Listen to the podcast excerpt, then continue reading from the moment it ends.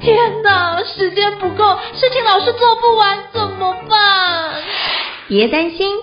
就让高校人生商学院每周陪你充充电，找到方法不抱怨。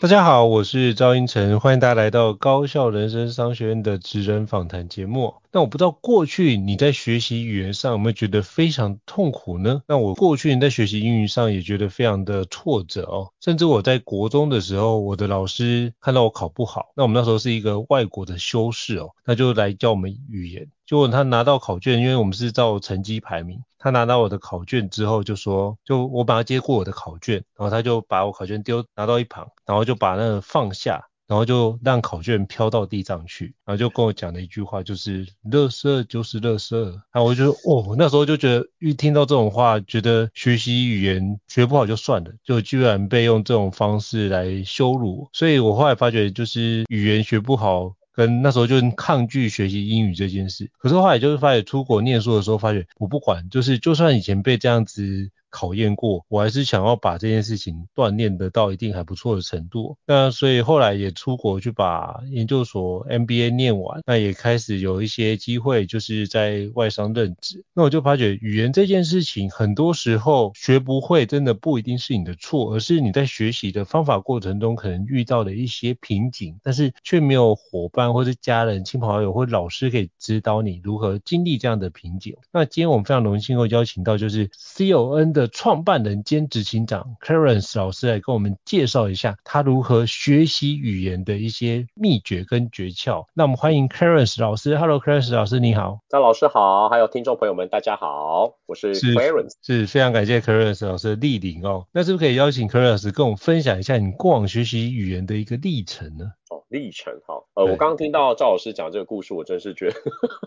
完全不可思议。I can only say that teacher is not a good teacher。嗯。对，我们在学习过程中要给学生满满的爱跟鼓励才对哦。那呃，我自己在台湾学英文的，我从来没有出国过。I have never been to any English-speaking country to learn to 啊、uh, get accustomed to the English-speaking environment。啊，都是完全百分之百在台湾靠自己。那的原因是因为我出生于一个非常非常平凡的家庭。那爸妈只有国小毕业，然后他们我是他们唯一的儿子，所以他们觉得呃这个外向的儿子要是跑到国外去，大概就不会回来了哈，所以他们就想尽办法要把我留在台湾。然后呃当年度呢，这个学习的历程就是姑妈妈哈，就是我妈妈刚好在菜市场听到人家讲说，哎阿林家跟他这边呃五年啊哈，国小五年级了，嗯、国小五年级好像对，好像是那个哦，他国中英语就重要然后啊那个啊看我的报喜吧这样哦，那我们。以前那个年代，因为我是民国六十九年生哦，所以那个年代就是还是算淳朴的年代。一般好像学英文都是国国小五六年或者是国一才真的第一次开始接触，不像现在幼稚园的时候就会接触。嗯、然后胡妈妈就听到之后呢，就说：“嘿呀嘿呀，我家这边吼狗泥啊，你要被安装吼，啊问问都不要读册哈，希望这个儿子会比较会念书这样。”他们就打听到就是这个呃坊间有一个英文老师，然后呢他听说教的很好。啊、把这个学生的启蒙动，就是英语学习动机呢，就是呃成功的开启哦。然后我还记得那个时候补习费一个礼拜去两天，一次一个半小时，一个月是新台币一千块哦，这个规格我都还记得很清楚。然后我就那个时候就去了。那去的时候，它就是一个很家庭小班制。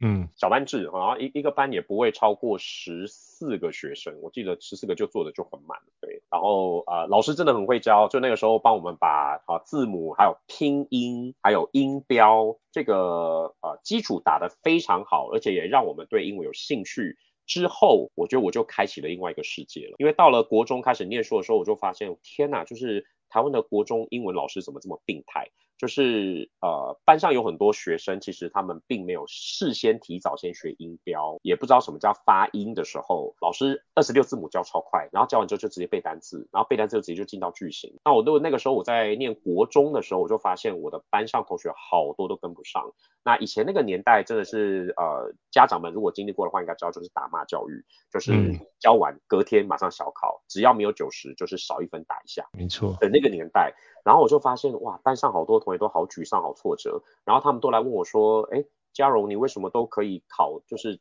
每次几乎都是快满分哦，要么就九八九九一百这样。那我真心的要感谢我的启蒙老师，因为他帮我把这个发音还有音标的基础打得非常好，所以帮助我在背单字的过程当中，我背单词都是用声音来背的，我只要念过去，试着拼看看重音，然后这样过去。我就很好记，那因为我的单字很好记，所以我的片语就不难记。那片语不难记，我的句子就很顺的就可以接下去。它其实就是一个由小扩大到中，中再放大到最大的一个过程，就只是这样哦。那所以我自己呃反顾我自己的一生的教学，我觉得这个基础真的非常非常的重要。很多人在学英文的过程当中，我有观察到，其实他们开口念，他们是不太爱念的。那如果你电学英文的过程当中是不太爱开口念的话，你的啊、舌头就你的嘴巴的这个肌肉没有练习到那个发音该有的位置的时候，就会不熟悉。那因为不熟悉，你可能就会发错音啊，或者是你明明想讲，可是你又讲不出来，你可能就放弃，它就会导致很多一连串的啊、foreign language disaster。我都喜欢讲这叫外语灾，对。那这是我呃学学习英文历程的一开始的这个小故事。是哇，我觉得非常精彩。不知道各位听众刚刚听 Clarence 讲，Clarence 老师讲英文有没有觉得耳朵有怀孕的感觉？就是大概就这样。然后你会发觉，他竟然说他没有出过国，然后把英语学得这么好，就觉得哇塞。真的是非常非常的厉害哦。那我可以跟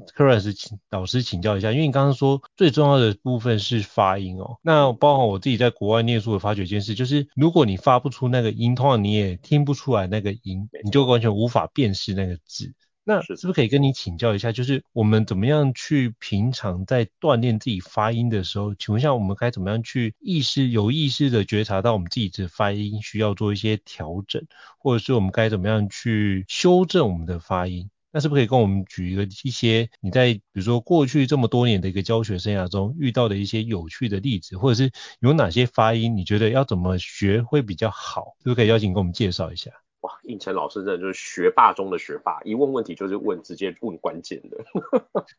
因为我自己我也会发音发得很烂啊，所以我就很好奇该怎么发音比较好，因为我发觉我的发音很容易。跑调就是呃，比如说我跟印度同学在一起的时候，我的发音就很容易有印度腔出现。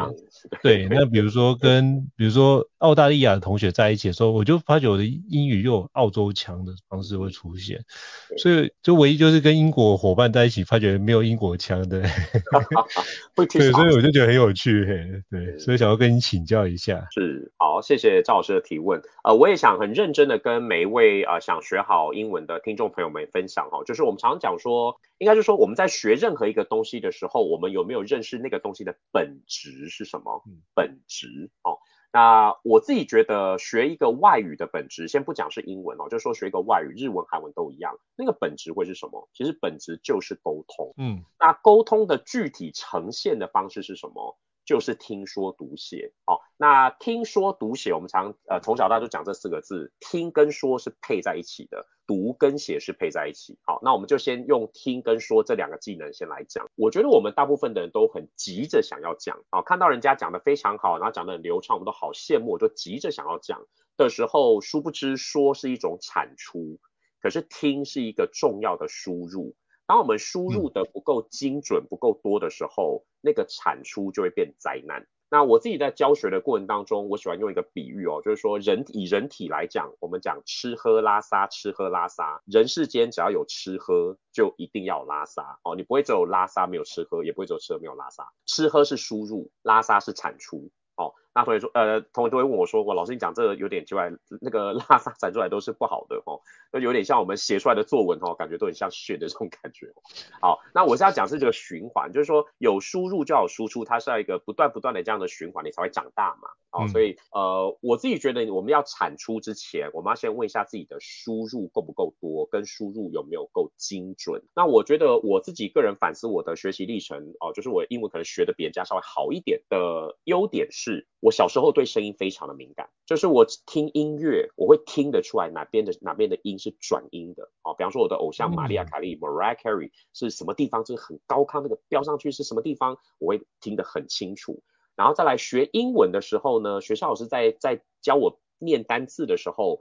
我会把那些母音或者是有变音的的地方，我会听得很清楚。可是有很多同学是就耳朵没有真的是认真的去听那个转音是在哪边哈，或者是变音是在哪边，轻重音在哪边，他们是不太用心听。那当你没有听得准，你在讲的时候，你就会开始乱讲哦，就是会没有办法那么的地道。那我后来发现我自己呃，因为我才有进修英语教学研究所的这个硕士哦，我们里面有一门课叫做社会语言学。嗯、那我这边也让赵英成老师猜看看，就是从社会语言学的角度。男生跟女生，全世界不管是男生还是女生，哪一个性别通常发音会比较不那么标准？不那么标准，男生呢？对，对，为什么？所以为什么觉得男生比较不那么标准？因为男生比较是着重在功能性语言，而不是就是在那些情感上的语言这件事比较没那么敏感。我自己是这么感觉啦。嗯是，然后男生比较大剌剌嘛，对不对？对对对对，他就不会去追求那个精准度跟细腻度啊。对，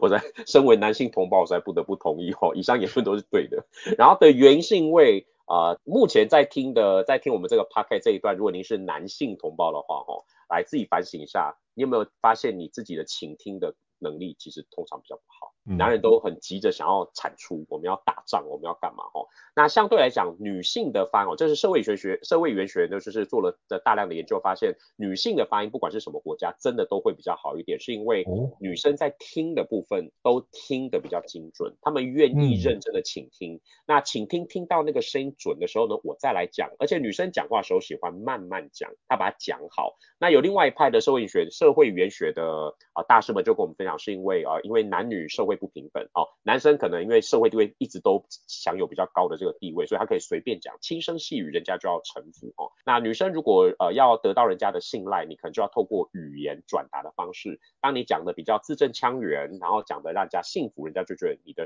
地位好像比较高，所以他们是女性同胞们是透过这样的方式把它这样子拉起来。那我自己的感觉是在倾听的部分，女生真的听会听得比较用心，比较准。那男生的话通常是比较听过就好了，就是。有有需要到呃这么这么舌头卷这么多吗？还是只要呃哦，他们就是随便，他们只要有呃有有卷就好，一般是这样子。是，所以就是只是觉得有做就好，跟是不是有做到位。这这两个就是一个非常大的一个差别。如果你要往就是职人精神来看的话，就是女生可能比较是比较偏向后者，就是我如果把这件事情能够做到位，那件事情会比较多一点的坚持跟努力在这个地方。哦，我我想要特别，因为赵老师刚刚说，请我举一个例子，我就举我们从小到大在台湾学英文、嗯、一开始学的这个音的例子哦，你就很有感觉，就是谢谢，嗯、讲谢谢的英文。谢谢英文哦，哦，谢谢英文不不是把舌头放在中间，然后讲贝贝，不是这样子哦。很多人都很天才，那个种老师讲的很清楚，而而学生听得很模糊。对，我们讲的是说有一个音标的符号，它是一个像一颗卤蛋切一半。对。对哦，然后小时候我们在学这个发音的时候呢，老师就说讲谢谢 Thank you 的时候，舌头要放在两个两排牙齿的中间哈。中间对。舌尖嘛，就顶在那个地方嘛，对不对？对，然后一定要放出来，然后再再讲哈。对，Thank you，Thanks。Thanks，这样哦。那很多男生，包括以前啊、呃、还没有抓到诀窍的女生，哦，我现在讲述我的国中同学，老师请大家念的时候，大家就直接 Thank you，Thank you。好，那我现在的这个 Thank you 是没有把舌头伸出来的，哦，是 Thank you 这个才是伸出来是正确，但是不是 Thank you。好，那我印象就很深刻哈、哦，就是呃，因为很多人就想说随便，那舌头还要伸出来多麻烦呢、啊，嗯，哦，就是就就不愿意伸了哈、哦。结果呢，我到我念了大学英文系的时候，我跟外国人交换学生。交换语言，language exchange。嗯，交换语言的时候呢，啊、呃，我们每一次碰面都是两个小时。第一个小时他疯狂讲英文，我就跟他练英文；第二个小时我疯狂讲中文，他就跟我练中文。然后呢，我的那个外籍外籍朋友和那个交换语言的那个学生呢，我就教他，就我我我也不知道特别教他，就是我就是我讲什么他就跟我互动。他突然就拿了个咖啡给我，然后跟我讲谢谢谢谢谢谢你，这样哦，谢谢。嗯，哦，然后她是南非人哦，南非人，南非女生这样。然后我一听到，我一听到之后，我记得我当下我是超级浑身不自在，我还抖了一下，好像快尿失禁两滴那种感觉。谢谢，谢谢你这样子。然后我就跟他讲说，不，不可以这样讲，听起来很俗气，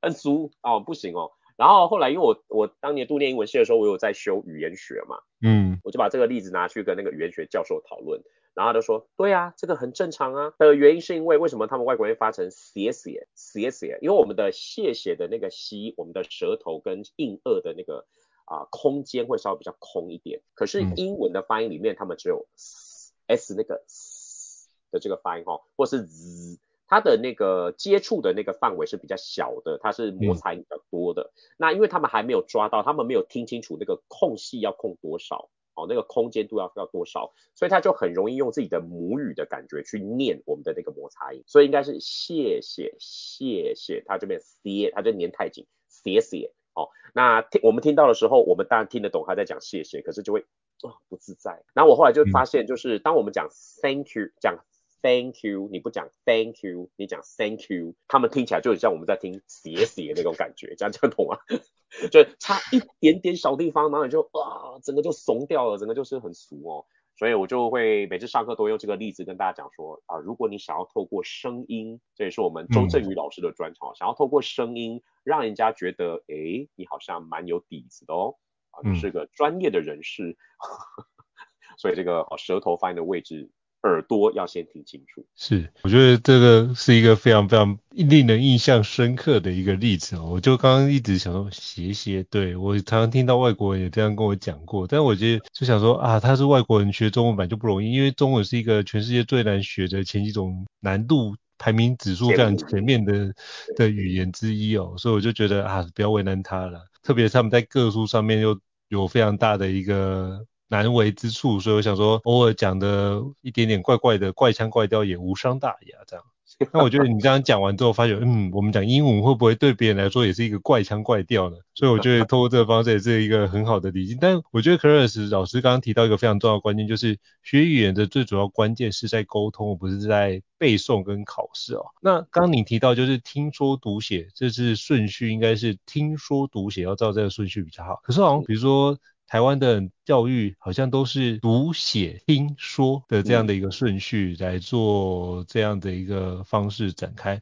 就会发觉好像大家的读写能力都很不错，可是听的能力也还行，只是完全要到轮到他说出口的时候，完全说不出来，或者是就是讲的一塌糊涂，真是结结巴巴。那想请教 Clarence 老师，那这样的环节该怎么样去克服比较好？嗯。也谢谢赵老师又问了一个很棒的问题。呃，我们因为台湾教育体制的关系哦，那我们就不要去批判，嗯、因为这个体制既然就是这样哦，再批判也没什么意思哈。对应该是说怎么样在夹缝中求生存。因为虽然是这样的体制，我们还是以读写为主的一个国家哈，考试为主的国家，呃，还是不能否认说，还是有人把英文学好啊。是啊，这还是有的哈。虽然说可能为数比较少，可是还是有人可以学得很厉害哈。所以会不会是因为他们有？更有效的方法，或者是动机。那我常常也很喜欢跟我的学生讲，就是我们在学校学任何东西，我们没有办法奢望说每一科都让你很有学习兴趣。可是我觉得帮自己找到学习动机这件事情是自己的责任哦。所以啊、怎么样在英文这一科有找到那个动机？那通常呃我们在呃国际学术上面做做研究，其实就是两种，一种叫内在动机，一种叫外在动机哦。那我自己学英文从来都不是外在动机，呃，所谓的外在动机就是哇，今天我是赵老师的儿子啊，我英文考一百分哦，爸爸就哦就带我买玩具啊，买什么这样，这是外在动机，用激励式的。嗯、那根据研究显示，外在动机久了之后，它会丧失它的功效，嗯，因为你已经是预期，就是我只要做这个，爸爸就会这个给我，哦，老师就会有什么，他。会变得太功利，然后久了他也没有那个他的预期心理他已经达到了，他就会减缓他的进步的成效。那内在动机的话，则是你真心的喜欢这个语言。那我小时候是因为呃胡爸爸胡妈妈真的是很普通的平凡人哦，我小时候就不希望跟他们一样，就非常的崇洋媚外，就很希望有机会可以到欧美国家发展，所以我的内在动机非常强啊，强到就是呃即便是学校不考的，我也会我也愿意去学，我也愿意去接触。所以反而就是走得会更长久一点。对，那除了这个动机的这个呃强烈对你的学习有很重要的影响之外，啊、呃，听说读写哦，大家应该有发现，听跟读在我们的英语学习里面，它是输入的能力哦，叫接收的能力，嗯、叫 receptive skills。那如果是说跟写，它是 productive skill，它是产出的能力哦。那输入跟产出。当然，产出会非常难。那我都喜欢跟学员讲，就是我们读了，假设你要写出一篇很厉害的好的国文作文，一篇好的国文作文，大家觉得你可能要需要读多少篇的文章才有办法写出一篇好的？好，那你你读了一百篇好的文章，就真的写得出一百分的文章吗？我觉得好像不太是这样。好像读了一百篇好文章，嗯、你大概产出有百分之二十或二十五，我觉得就已经很了不起了。很高。它的比例是对产出是真的是比较难。然后在产出的过程当中，我在上课也喜欢用这个比喻，就是妈妈生孩子。妈妈生孩子呢，又有分成三种产哦。第一种叫做直接流产。这是最可怕的，就是我有时候看同学们写英文作文，就是一篇作文，然后半小时他写不到一句或写不到两句，哦，就是流产。那第二种是可以产，但是难产，就是很勉强，然后很用力。那第三种产是顺产，就是哎，刚刚好，嘟，一下就用，然后一生出来，哇，就是冰雪聪明，然后又有一种宝贝型这样子。那我都会请同学去想哦，就是说，如果我们不想要流产，我们不想难产，我们想要顺产。那大家要去想一下，那关键会是什么？所以大家就会想说，嗯，妈妈如果能够顺产，会不会是因为平常就有调理身子？妈妈会顺产，会不会是平常作息就很正常？妈妈会顺产，是不是该有的协助哈，就是医生护士都打点好，环境也都好，老公也很有爱，会不会这样子就很顺产？那我的比喻就是说，回到我们要说跟写的部分，大家要去想，我们常常都希望能够写的很厉害，或是说的很厉害，可是我们平常给自己的输入跟其他的准备，并没有预期想的那么的优质，嗯，哦，就是可能只是随便听或是随便看，那你怎么可能会奢望自己能够写出很厉害的东西？对，那这个是呃，我想跟大家分享的一个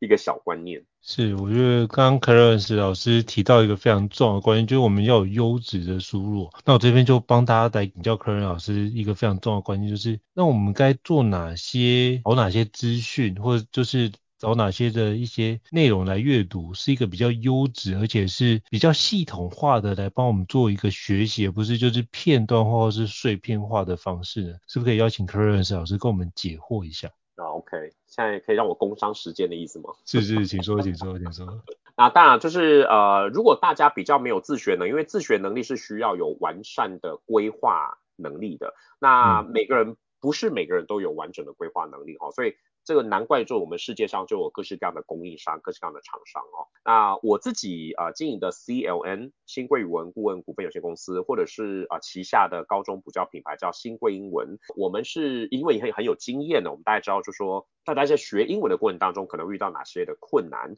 所以我们在针对我们的教材，还有包括我们的教学设计，这我们都是有很、呃、认真的思维过哦。那如果大家是没有选择要去找老师，没有选择要去。就学的话呢，我觉得在以自己自学的过程当中找教材哈，有一个很重要的观念，学语言呃教材的部分尽量符合 I plus one 的这个公式哦，I plus one，I 加一哈。那 I 的话呢，指的是我们自己目前现有的语言智商、语言程度哦。假设你现在的语言程度真的就是连二十六字母都没有哦。这就是目前啊，我们就诚实面对它。有的人的语言程度可能是英检中级，哦，有的可能是英检中高级。那 Plus One 那个一则是在难度再难一点点。那我发现台湾有一些学生呢，蛮妙的哦，他们就是目前的英文程度可能只有国中三年级，可是他们已经迫不及待想要赶快拿啊、呃《时代》杂志哦《Time》杂志的英文文章来读。那这个就叫你的那个 I plus one 的 one 可能不只是 one，你可能是 I plus 一百的时候，那个叫做拿石头砸自己的脚，因为你读的过程当中没有成就感，而且你大部分都看不懂的时候，你会走不下去。所以好的教材的话，应该是要比目前自己现在的语言智商、语言程度再难一点点就好，可是不能够太简单，太简单就会没有挑战性，要难一点点。然后呢，通过之后，久而久之，它会再形成一个新的 I，然后你就再额外再选哦。那所以，我平常喜欢跟大家分享，像以前古代，我小时候以前古代啊、呃，台湾的那个呃英语教学广播杂志并不多。那最老牌的话，就是国中生如果国中哦，就是跟着学校走，然后呢，私底下还有在听大家说英语这个杂志，哎，这是一个很好的 I，包括他的听力，包括他的字词片语哈。那你上了高中之后，你在学高中英文课本的时候，哎，你换成空中英语教室，它又变得难度再更高，那就是另外一个 I。哦，那上了大学之后，我记得很深刻。我印象，我念英文系之后，我就转成听彭蒙惠英语杂志，因为它就变成是中高级的时候，你就是一直符合这样的公式哦。到了某个阶段，再难一点，再难一点，然后呢，你再回头看，哇，其实你已经登上一零一的高峰了。哦，这就是一个学习的进程。是，所以千万不要一开始就是明明刚开始学英语，然后就发现二十六个字母都还没念熟，你现在就要开始看，比如说像 Financial Times 这样的一个难度的一个等级啊，对你来说就是到一百，对，就是就是幼稚园的状态，就是要读研究所的书，我觉得这一定会非常非常吃力哦。那我觉得刚刚就是 Karen 老师也。给我们介绍了一个可以说一个 I 加一的一个方式可以做。那我自己包含在国外留学的时候，有听过一个叫做 Lexile 的一个 measurement，就是你用蓝丝纸的方式帮你做阅读，它有个衡量的标准，比如说你的单字量是在比如说两千字以内，可能是一个等级，那两千字到四千字或六千字是一个等级，所以你可以衡量一下你自己阅读的状态。你可以查其中一篇文章来看，如果百分之五十是你熟悉的字的话，另外百分之五十不熟悉。或许是一个可以蛮适合你可以做一个很好的学习状况，然后你只要把那些文字都都给练好的话，其实就可以帮助你自己进步幅度蛮快速。那你就可以从已经知道的一些文字，然后你去猜测那些你不知道的文字。我觉得在学习语言上面也是一个蛮有趣的一个历程，因为猜测，我记得之前有听 Clarence 老师跟我分享，包括你以前在比如说翻译及其口译的时候，如何去猜测这件事情是很重要，是不是可以邀请你跟我们介绍一下这一段？应该是，这是我们在口译学习的过程当中，我们以前的资深口译员都会教我们的哦，就是要有预期的心理，嗯，anticipate how to anticipate what the speaker is going to produce。啊，比方说，假设我们今天做的是呃蔡英文总统的口译，那通常口译员他们会针对蔡英文总统哦他的背景去做一些调查研究，可能知道他的政治立场，知道他的他的政策观念或怎么样，那会把自己好像化身成就是蔡英文的替身。那因为我的思维灵魂已经在那个频率了，所以我大概会知道说他接下来会讲出什么什么话。那这个时候对我们做口译的人来讲就很重要，因为我大概知道他接下来会讲什么话，那个逻辑已经抓到，我就已经可以知道我要用什么样子的单字或是句型。对，那这一点我觉得在学习英文的过程当中是蛮有帮助的。刚刚赵老师在最前面有问了一个问题，说我们怎么样听的可以听得更清楚，然后讲会讲得更好。我很真心的跟大家推荐有一个技巧叫做 shadowing，跟数 shadowing 哦。啊、，shadow 则是影子，所以字面上来看就是如影随形的模仿。那以前我在呃学习口译技能的过程当中，我的口译教授们哦，都叫我们每天都要练 shadowing 的意思就是，不管是看电影、看电视，或者是听广播，你只要声音一出来了，那个人物讲了多少字，你就要百分之百马上跟上去哦，就是有点像鹦鹦鹉学舌的感觉哈、哦。可是鹦鹉学舌的鹦鹉不知道那个讯息是什么意思，那我们做根数的时候，我们要知道那个是什么意思。所以当年度这样常常在做根数，就是播一个声音。我以前很喜欢用六人行影集 Friends 来做 shadowing，嗯，就是。播十分钟就好，然后那十分钟他们的人物讲了什么话，他一讲话的一当下那个开始，我就马上跟哦，然后那个语气模仿要模仿到一模一样哦。那这个过程当中，它有非常非常多的好处。第一个就是因为你要能够把每个字都抓到要讲出来，所以你会逼自己要认真听，要很用心听。再来每个字都要有办法讲出来，你就要认真记，所以你的记忆力会变好，你的记忆的脑容量真的会扩充哦。嗯、然后再来，因为你常常跟那些有意义的台词、有意义的语言啊、哦，比方说剧中人物正在吵架或是在干嘛，它是有功能性的。然后你就会发现，不自觉的，当你私底下的人生刚好出现那个场景的时候，你就会脱口而出里面的那些字词。好、哦，然后再来也是一个验证哈、哦。比方说，我们常常在学校念书啊，或是私底下读了很多杂志、读了很多课本的单字片语，可是却没有机会可以拿来用。所以当我在做根数的时候，它就是一个验证，诶，这个字我好像可以拿来用，所以它有非常非常多的好处。那我觉得常常做根数的话，就是可以让你的听力跟口说有优质的输入跟优质的输出。那那个输出一定要透过录音的方式，哈，录下来回放，看自己漏掉多少，讲得清楚吗？这样的方式，哈，来做练习。那像我以前自己在做口译案件的时候，我就会如果可以的话，网络上如果找得到。我那个客户讲者的网络上的资料，我会用他的档案直接来做跟数，习惯他的讲话的方式，习惯他的发音的频率。那这样我在做口译的时候，我就比较可以针对他的部分去做适当的阐述。对，就会有点像是好像你是呃要什么附身嘛，就变成它的另外一个一个一个一个版本这样子。对，哇，真的是很酷哦！就是如果用 shadowing 的方式，可以让你自己做很好的学习哦。那我也想要跟 Claris 老师请教一下，比如说如果有一些听众啊，跟我一样，就是比较像是有点木耳的状态，就是有时候听不太出那些很细致的声音的分别，嗯，那就因为听不出来就发不出来嘛，那得用自己的方式去揣摩。那这还是回过来就是发音的一个议题啊，有没有什么样子的一个发音是我们经常会发错的呢？或者是我们不容易发出来，是不是可以跟我们邀请你跟我们介绍一下，以跟我们就是在线上跟我们就是现身说法，让我们可以透过您的一个分享，就是及时矫正几个比较常见的错误发音。好，OK，我觉得一般会讲说发音会错误，其实最主要是因为我们被母语钳制住了。嗯，因为我们的自己的母语国语里面刚好没有那些音，那从小到大我们就没有习惯、嗯、那个舌头肌肉没有习惯发出那个音，刚好英文有的时候你就会很容易出错，通常会是这样子。那我举一个比较有趣的例子哈，就是大家有没有听过那个长辈啊，台湾的长辈讲台湾国语的人很多。嗯。台湾国语，台湾国语啊，什么粉红色，哎，危机，对，事情发生了，对，事情发生，对，哎，事情发生了，为什么他们都讲花生？为什么不是讲发生？来，大家这样可以嘴巴算好，发发，它是下唇音要顶着你的上面的门牙，嗯嗯，发发声嘛，哈。可是大家知道吗？台语从小到大讲台语的人，所有的台语发音没有唇齿音，台语没有唇齿音。哦，就是下嘴唇跟牙齿要碰在一起的这个这样子碰在一起的几率是零，台语没有这个音，嗯、所以当他们变成要讲国语的唇齿音的发的时候，他会他会不习惯，他会变成花花声，因为就不用去碰了哦。那这个就跟我们刚刚在一开始有聊到另外一个例子，就是谢谢的一个 thank you。为什么我们我们都很不习惯把舌头伸出来？因为我们的国语没有一个音需要把舌头放在两个牙齿的中间，没有。嗯，所以这就是我们会犯发音会犯错的原因。那我可是我觉得这个是最好解决的，因为你已经知道说我们这个语言没有，所以你要更刻意的去把它讲到熟，啊，多讲几遍讲到熟，哦，这是很重要的一个解决方式。那我自己在教学过程当中，我觉得大部分发错音哦，就是应成老师可能会比较感觉是，我觉得台湾人在发音的时候重音不太重视。哦、重音指的是说，有些重音是在第一音节，有的重音在第二音节。哦，那我现在请大家，请听众朋友们还有应成老师一起拿起笔写一个单字哦，然后大家猜看看这个字怎么念。好，这个字的拼法是 P A R A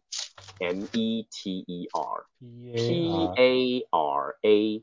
M E T E R。好，所以如果没有声音做一个范本，假设你没有一个音档播出来，然后呢，你现在也没有字典可以看音标，大家会怎么念这个音呢？好，那我先讲一下，这个字呢本身是参数的意思，数学里面常常用的参数哦。对，好。我们请我们我们这这真请应成老师示范了。那我希望应成老师是念错的哦，这样才才有 才才才比较有趣。念错的通常会当就是后面会先念 meter 嘛，所以叫做念 parameter。哦，parameter。好啊，不得了，太棒了，对。这是一定是错误的念法，对。因为我知道这个字怎么念。谢谢应成老师，应成老师英文是超好的哦。呃，我会当年度会呃知道这个字的时候，是因为我受邀去清大。帮清大很多教授们上发音课，那清大的教授就跟我讲说，哇，他们的发音都好台，然后什么，他们去国外发表论文，人家都听不懂，他们很沮丧。然后呢，他们博士班的学生就是呃也回来跟我们抱怨说，老师你都发错音，好，我们呃回去教其他学生，然后其他学生说我们是发错音，哦，就是源头嘛，哈、哦。那我就帮我们上这个课。那我后来就发现，大家为什么发错音，就是因为我们习惯背很多单字，可是却没有把那个字的音搞清楚，或是念出来的时候。你就会有边读边没边读中间。那我刚刚讲的那个单字呢，正确发音是 parameter，parameter，OK 哈。首先它的音节重音是在第二音节 para，ra，再来 meter 那个 t，它其实是变成的的发音。嗯，parameter，parameter。哦，那一般没有音标做辅助，或是没有声音范本做辅助，就会开始乱念 parameter。或是 parameter，我都听过 parameter 哦。那像这种东西，就是你在念的时候，外国人可能一听，他可能以为你在讲全新的单词，他已经不知道你在讲什么字了。对对。那如果应成老师问我说，哎，要怎么样改进这个？我觉得啊这件事情才是真的是非常难。难的意思是说，应该就是要有机会哈，有时间把每个音要把它搞清楚，然后呢多念几遍。可是我知道大家都是上班族哦，就是 时间非常的宝贵哦。如果要每个字都搞清楚的时候，可能。大家都会选择不做这件事情，都会变成是我只要大概听得懂就好。嗯，所以这样就是，如果只是大概听得懂的话，就会一直把那个念 parameter 的状态会不断的出现。除除非你就真的就是下定决心，决定要开始做一些调整。才会做一些，就比如说那 parameter 的这状态，就会才会有一些改变，不然的话这件事是不会有所改善。所以请各位听众给自己一个完全的一个新的机会，我们可以从头开始把这件事情学好。我觉得这件事情是绝对值得的投资哦。可不可以跟应成老师还有那个听众朋友提供一个我觉得可能会促使你愿意改变的一个例子？好，当然，请说。呃，请容许我不能讲出这个客户的公司，也不能讲出客户的名字哈，因为这是啊、呃，这职业道德。Anyway 啊、呃，我是很多大企业的这个哈，就是资深的这个这个英文顾问。那刚好有一位很有名很有名的台湾的企业界的人士，他跟我上课几乎都是全英文。他的英文非常的好听，我在我在讲他他发音是标准的，是非常好听的。可是呢，他每次都会跟我讲说，他每次跟美国总公司那边开会的时候，他都抢不到资源，然后他觉得很沮丧，他觉得美国总公司那边的美国人们都对他很不尊重或是什么哦。然后呢，他讲这段话的时候，我当下听的时候，我的感觉就是，如果我是你的美国的同事，我也一样不要给你资源。Why？对，胤丞老师知道为什么吗.他英文讲得非常的好听。他英文是发非常标准，而且非常流畅哦，非常非常流畅。嗯、好，呃的原因是因为他讲英文很急，然后呢，他讲英文的那个过程让人家觉得就是有喘不过气的感觉，就是会让人家觉得很 pushy，有压迫感。然后他讲国语的时候也是一样。那因为我自己以前有受上过那个我们的这个亚太区哦，就是声音首席名师周振宇老师的课哦。声音是灵魂的反射镜。嗯，对。那我就我当下听到的时候，我就跟他讲说，你要听实话嘛。然后我的这个学生就说，要要，我当然要听实话哈。我就说，你的声音会让人家有压迫感，所以你要不要试着慢慢讲，然后温柔的讲，好，就是缓解一下，就是你的那个讲我的那个那个感觉哈。然后你试看看。然后我就叫他接下来的那两小时的课程都要有意识的，不要那么急，慢慢讲，然后温柔的对我讲，这样哈。然后他一开始的时候也是不习惯，因为毕竟你已经很久的态势都是这样嘛，我不习惯。但是我就跟他讲说，你相信我，你就是你，你改看看。结果很奇妙，他说过了两个礼拜之后，美国总公司的同仁们全部都态度不一样了，都软化了，然后给他资源了，然后他就准我上课的时候，他准备了超大的惊很惊人的礼盒送我。他说老师，我从来都没有听过这样的真话。然后他说你这样真话讲完之后，我竟然真的不一样了。然后他们私底那个同仁们。美国的同事们还是要传讯说，就是他是不是遭遇 遭遇过什么人生挫折还是什么大事这样子？对，那这件事情我想要跟大家分享是说，我觉得我们在讲话的过程当中，有时候我们都还是比较自以为是，好，希望大家不要觉得不舒服。嗯、我们都还是喜欢用我们自己习惯、自己喜欢的方式来讲话。好，那这个这个很很正常，这个你做任何事情要自己先舒服为主哈。可是你自己的舒服不代表对方也会觉得舒服，所以如果我们是真心的有心想要让人家觉得我们真的是不一样了，我们成长了，我们蜕变了，那我们可能就要退而求其次想，就是以前没那么重视发音的，我们现在是不是要多花点时间去练一下那个重音的精准，好，重音的那个撇的位置啊，或是轻重音的部分，或是讲话讲出来的声音的感觉，呃。他可能就会让你的人生有点不太一样的反转。是，非常感谢 Claire 老师跟我们分享这个我觉得非常令人印象深刻的故事哦。我们或许可以从这个不同的角度来思考，我们看可以看看怎么样对自己一些透过语言上的一些更加对于细节的一些重视跟调整，说不定会让你的职涯或你的人生会有另外一番的一个风景的出现哦。那再次感谢 Claire 老师的一个精彩的一个分享。那如果各位听众觉得高校人生商学院不错的话，也欢迎。大家在 Apple Podcast 平台上面给我们五星按赞哦，你的支持对我们来说是一个很大的鼓励。那如果还想要听相关的一个主题，请欢迎就 email 或讯息让我们知道，陆续安排像 Clarence 老师这样的一个专家来跟各位听众做分享。再次感谢 Clarence 老师的一个分享。那如果下次有机会啊，再邀请来跟我们做更多的一个解惑频道。好，再次感谢 Clarence 老师，谢谢。那我们下次见，拜拜。谢谢。